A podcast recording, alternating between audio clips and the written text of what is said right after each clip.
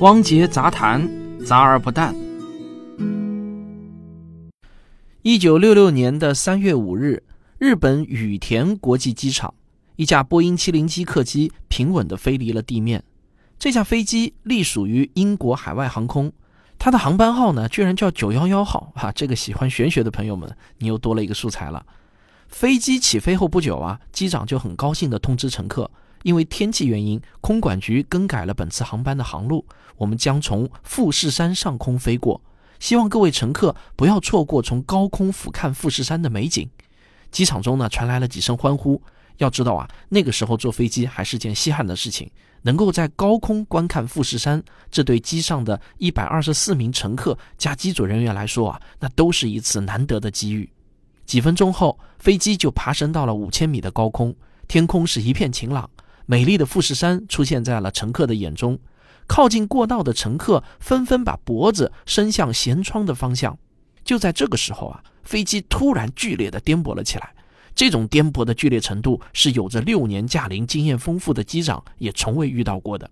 坐在机尾的乘客透过舷窗，惊恐地看到飞机的尾舵在猛烈的摇晃中，居然咔的一声断裂了，而且迅速地砸向了飞机左侧的升降舵上。把升降舵也瞬间给砸断，两个重要的舵就这么同时脱离了机身，瞬间消失在了视野中。接着啊，更可怕的事情发生了，挂在机翼下面的四个引擎也在剧烈的摇晃中一个接一个的脱落。此时的飞机啊，就像一只边飞边掉羽毛的大鸟，完全失去了控制，左摇右摆的朝地面栽下去，最终坠毁在地面。一百二十四名机上人员全部遇难，无一幸免。那么这架飞机到底遇到了什么呢？为什么在如此晴朗的空中，居然就会凭空解体呢？其实这就是航空业的梦魇——晴空湍流。虽然啊，现在的飞机的机身强度已经不太可能被湍流弄得解体，但晴空湍流导致的飞行事故依然是时有发生。比如，二零一五年的八月十一日，一架海南航空由成都飞往北京的航班，在下降到四千两百米高度的时候，就遭遇到了强烈的晴空湍流。根据机上的乘客回忆啊，有的乘客没有系安全带，就被直接弹到了天花板上，把天花板都砸烂了。那这次事故呢，一共造成了三十人不同程度的受伤。根据国际航空运输协会的统计，在非致命的飞行事故中，晴空湍流是造成旅客和机组人员受伤的最大原因。可能很多人就会想啊，现在的科技这么发达了，难道就不能提前预知航行前方有晴空湍流，从而避开吗？被我今天的这个故事一说啊，连飞机都不敢坐了。哎，这个事情啊，目前还真的是没有办法。为什么呢？哎，这就是我们本期节目要谈的主题——湍流之谜。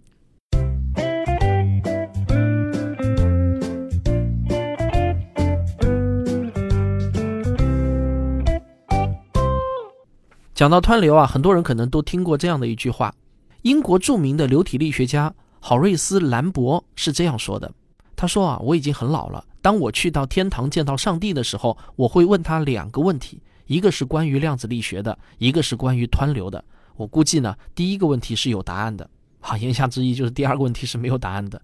如果你读过一些介绍湍流的科普文章，我估计呢，对上面这句话呢会有一些印象。但是呢，绝大多数的科普文章啊，为了加强这句话的感染力呢，把说这句话的人啊，就写成了海森堡。那我考证了一番呢，我发现呢，这句话不是海森堡说的。这个误会啊，流传的如此之广，以至于呢，我在网上看到的一些著名的科学家的讲义中，也都误以为是海森堡说的。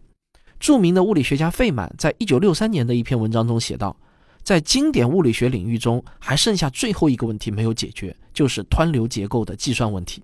湍流是流体力学需要解决的经典难题。流动的液体和气体对于物理学家来说呢，其实差别不大，都是流体。在现实生活中啊，湍流现象是随处可见的。在小溪沟中，你到处可以见到那些白花花的流水。在那些白花花的流水中，有无数个小漩涡在打转。很多时候啊，当一片流动的水遇到一个小小的障碍物后，就会变得白花花的，从沉流变为湍流。而气体的湍流现象呢，也是随处可见的。如果我们观察一炷香冒出的白烟，你会看到白烟刚开始的时候是柱状的，但是上升到一定高度啊，烟就开始变得不稳定，形成了湍流。实际上，从总体上来看，地球的整个大气层就是一个湍流系统，而木星表面的那些斑点其实就是一个个的气体漩涡。整个木星表面它也是一个典型的湍流系统。物理学家们早就观察到，流体当流速很小的时候，就是分层流动、互不混合的，这个呢被称为层流，或者呢也被称为片流。逐渐增加流速，流体的流线呢就会开始出现波状的摆动。摆动的频率以及振幅会随着流速的增加而增加，这种流况呢就被称为过渡流。当流速增加到很大的时候，流线就不再清晰可辨，流场中有许多小漩涡，这就被称为湍流。从各个尺度上来看啊，湍流是一种时间上无序，但统计上又存在一定规律的运动。所谓的湍流问题呢，就是对流体的整个过程进行数学建模。从而使得人类能够准确地知道湍流的成因以及预测它的走向。通俗的讲啊，就是如果给定初始条件，我们是否能够算出湍流是怎么发生的、何时发生、发生的规模有多大、何时结束等等。人类对湍流问题的研究已经持续了有二百多年，它已经成为了经典物理学中一个著名的大坑。不知道有多少青年才俊一头扎进了这个坑中，再也没有爬出来，抱憾终生。而对这个问题的解决，从小了说呢，可以让飞机飞得更平稳，潜艇的噪音更小，风力发电厂的排布更合理，气象预报更准确；从大了说啊，甚至可以帮助天文学家模拟星系团的运动，解答各种天体形成的谜题。解决湍流难题，人们首先要搞清楚的第一个问题，就是在什么情况下层流会变成湍流呢？首先解答这个问题的是英国物理学家奥斯鲍恩·雷诺，他发现。流体在流动的时候呢，会同时受到两股力量，一股是推动流体往前流动的力量，这被他称为惯性力；另外一股阻止流体往前运动的力量，就被他称为粘性力。一八八三年，雷诺做出了一个重要的里程碑式的发现：实验表明，当流体的惯性力和粘性力的比值超过大约两千三百的时候，层流就会变成湍流。这个比值就被学术界称为雷诺数。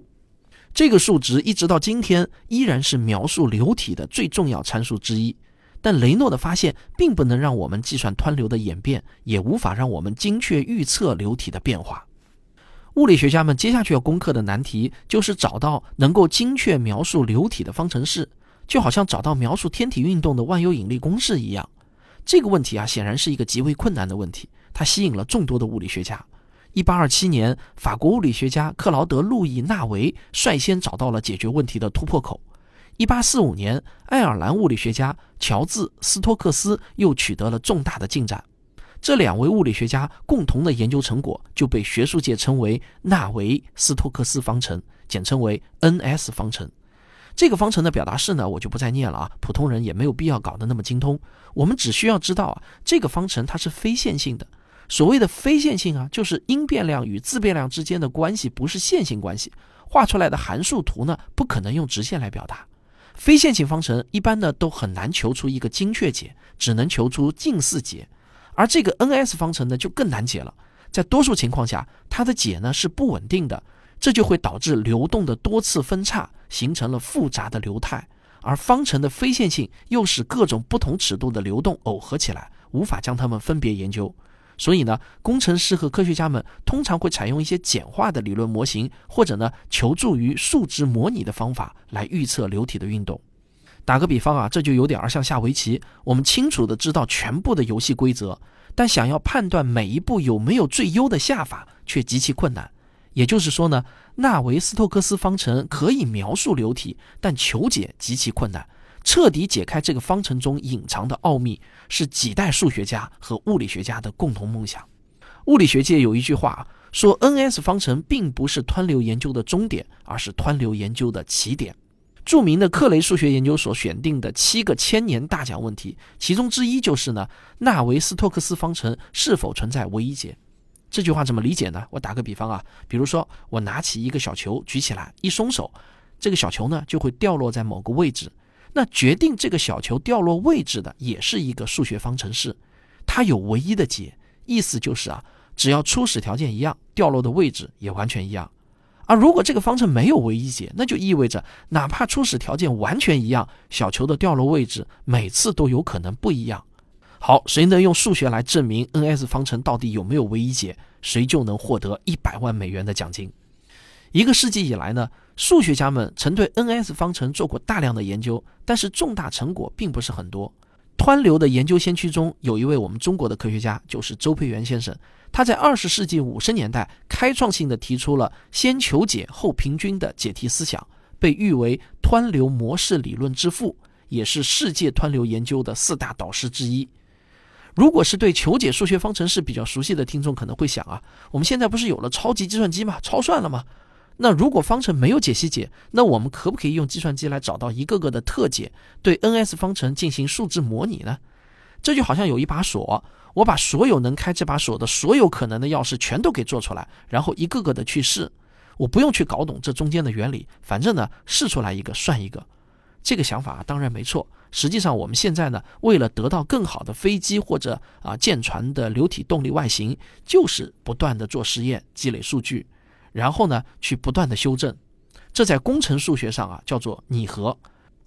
但是啊，湍流问题还是比我们想象的要复杂太多了。如果要用这种办法来求出飞机和舰船的完整流场，包括它们边界层中的湍流，那么计算机的速度和存储容量至少要比现在的超级计算机再提高两个数量级，也就是一百多倍才行。目前来说啊，还很不现实。上世纪四十年代初，俄罗斯的数学家科尔莫格罗夫提出了一个各项同性的湍能急串理论，这个理论就能够描述能量从大漩涡转移到小漩涡的情况。也就是说啊，用他的方法可以研究大漩涡破裂成小漩涡，然后小漩涡破裂成更小的漩涡，这样呢一层层往下循环，动能的传递如同跑步接力赛，只是每次的交接运动员的体型变得更小，而数量会变得更多，最终由分子粘性将动能以热能的形式耗散掉。科尔摩格罗夫依据这个假设，就建立了湍流的初步数学模型。它呢，相当于是把一个大问题分解成了很多个小问题。我现在啊，只研究每个大漩涡破裂成若干个小漩涡后，这一个大漩涡的能量是如何传递与消散的。等把这个最小单元给弄清楚了，那么就能拼成一副完整的湍流模型。这个想法呢是好的，但这个方法必须对大漩涡是怎么破裂的做一些基础性的假设。科尔摩格罗夫的数学模型就是建立在若干个尚未得到验证的假设上的。换句话说呢，他的这个方法也只能解决一些理想化情况下的湍流问题，但是真实的情况却比这些理想化的情况要复杂得多，所以这个科氏模型的不足也是明显的。虽然啊，这是一个如此古老而又重要的问题，但是由于它显而易见的难度，使得很多物理学家们都不敢轻易的去触碰这个难题。我在知乎上呢，就看到有些物理专业人士回答啊，为什么这个搞湍流的科学家这么少的时候，说。不能说物理学家们不感兴趣，而是实在太难突破了。特别是涉及到湍流燃烧，就更为变态了。因此呢，专门研究湍流理论的物理学家也就少了。想想如果一辈子出不了成果，怎么养家糊口呢？我看到还有另外一个用户跟帖说啊，虽然是物理问题，但是呢会引起很多生理问题和心理问题。然后又有一个人跟帖说啊，除非有个天才突然找到突破口，那湍流又会成为理论物理研究的热点问题了。但是湍流问题呢又如此重要。庄逢干院士说啊，湍流已经成为影响国家航空航天航海等工程成败的关键瓶颈之一，是国家迫切需要解决的重大应用基础课题。就是在这样的背景下，二零一七年的七月，中国国家自然科学基金委湍流结构的生成演化及作用机理重大研究计划正式立项。由陈十一院士领衔，中国科学家以组队的方式向这个世纪难题——湍流之谜发起了挑战。那这就是为什么在《寻觅自然》的第二季中，我选择了湍流这个选题。可以说啊，整个2021年我都在看有关湍流的各种资料，为了把这个经典物理学中的第一难题通俗易懂地介绍给广大的科学爱好者。我这一年呢，真的是看了不少的科普文章，也啃了不少的论文，采访了很多位我国该领域的顶级科学家。比如我拜访北大湍流实验室的主任李纯彪教授的时候呢，李教授就给了我一个特别颠覆的新观念。他说啊，即便克雷千年大奖问题之一的 n-s 方程是否有唯一解的问题被解决了，那也不意味着湍流问题被解决了。人们普遍把湍流问题与 n-s 方程画等号，但这个等号并不成立。湍流是湍流，n-s 方程是 n-s 方程。这里面呢，涉及到一个更加深刻的科学哲学问题，即宇宙的本质是否就是数学的？李教授的这句话什么意思呢？我讲的通俗点啊，我们都知道，当牛顿刚刚找到万有引力公式的时候，人们都认为天体运行的问题被彻底解决了，利用数学可以精确地预测天体运行的轨道。但后来我们发现，当精度上升到某个数量级后，哎，牛顿的公式就失效了。后来啊，爱因斯坦提出了广义相对论。用爱因斯坦的场方程可以把天体运动规律的精确性大大提升。尽管到目前为止呢，我们还没有发现广相失效的时候。但话说回来，谁又能保证在观测精度继续上升到一定程度之后，广相是不是也会失效呢？如果我们沿着这个思路继续往下深想啊，那就来到了一个终极的疑问：到底有没有确定的数学方程式可以完全精确地描述我们的宇宙呢？也就是说啊，我们可以追问。这个宇宙的本质到底是不是数学的？数学问题与物理问题到底能不能画上等号？李春彪教授认为啊，至少在可以预见的未来，这个问题不会有答案。为了拍《湍流之谜》这个片子啊，我是走访了北大的湍流实验室、清华的湍流实验室，还有浙大的湍流实验室、国防科技大学的湍流实验室等等。我原计划呢，还要去中科大以及哈工大的湍流实验室，这两个实验室啊，也是国内最顶级的湍流实验室。但是呢，我没有想到的是呢，从今年九月份开始，一波疫情起来了，所以我这些计划呢都无法顺利进行了，导致啊，我《湍流之谜》这个片子在完成了剧本百分之九十的拍摄计划后呢，就卡住了，进行不下去了。不过好在啊，《寻觅自然》第二季的另外三集啊，也就是《探秘寒武纪》《地磁倒转》和《快速射电报》已经全部拍摄完成了。那这里呢，我有一个小小的通知啊，就是二零二一年的十二月二十三日周四晚上的八点啊，离我做这期节目。大概刚好还有一周的时间，我在上海的一家电影院呢，要举办一个《寻觅自然》第二季的点映活动。我将在这次点映会上拿出《寻觅自然》第二季的《探秘寒武纪》这一集来播放，时长呢大约是四十分钟。那因为疫情防控的原因啊，我们这次呢只有七十个座位，所以呢我也不敢大张旗鼓的宣传，我只在这里呢做一个小小的预告。哎，我前面还要做一大段这个铺垫啊，如果不是铁粉，可能是听不到这里的。那如果你刚好听到，对我们这个点映会感兴趣的话呢，你可以添加我们客服柯小云的微信号幺幺五三五八零零七七啊。再说一遍，柯小云的客服微信号是幺幺五三五八零零七七。哎，你可以问问他是否还有余票啊？如果还有余票的话呢，就赶紧问他要。好，这就是本期的节目，咱们下期再见。我的新书《文明的火种》，人人都可以像科学家一样思考。已经在各大网络书店全面上市了。这是我过去几年中所有阐述科学精神和科学思维的文章精选集。有些话，如果你自己无法开口对亲朋好友说，就可以赠送我这本书，你懂的。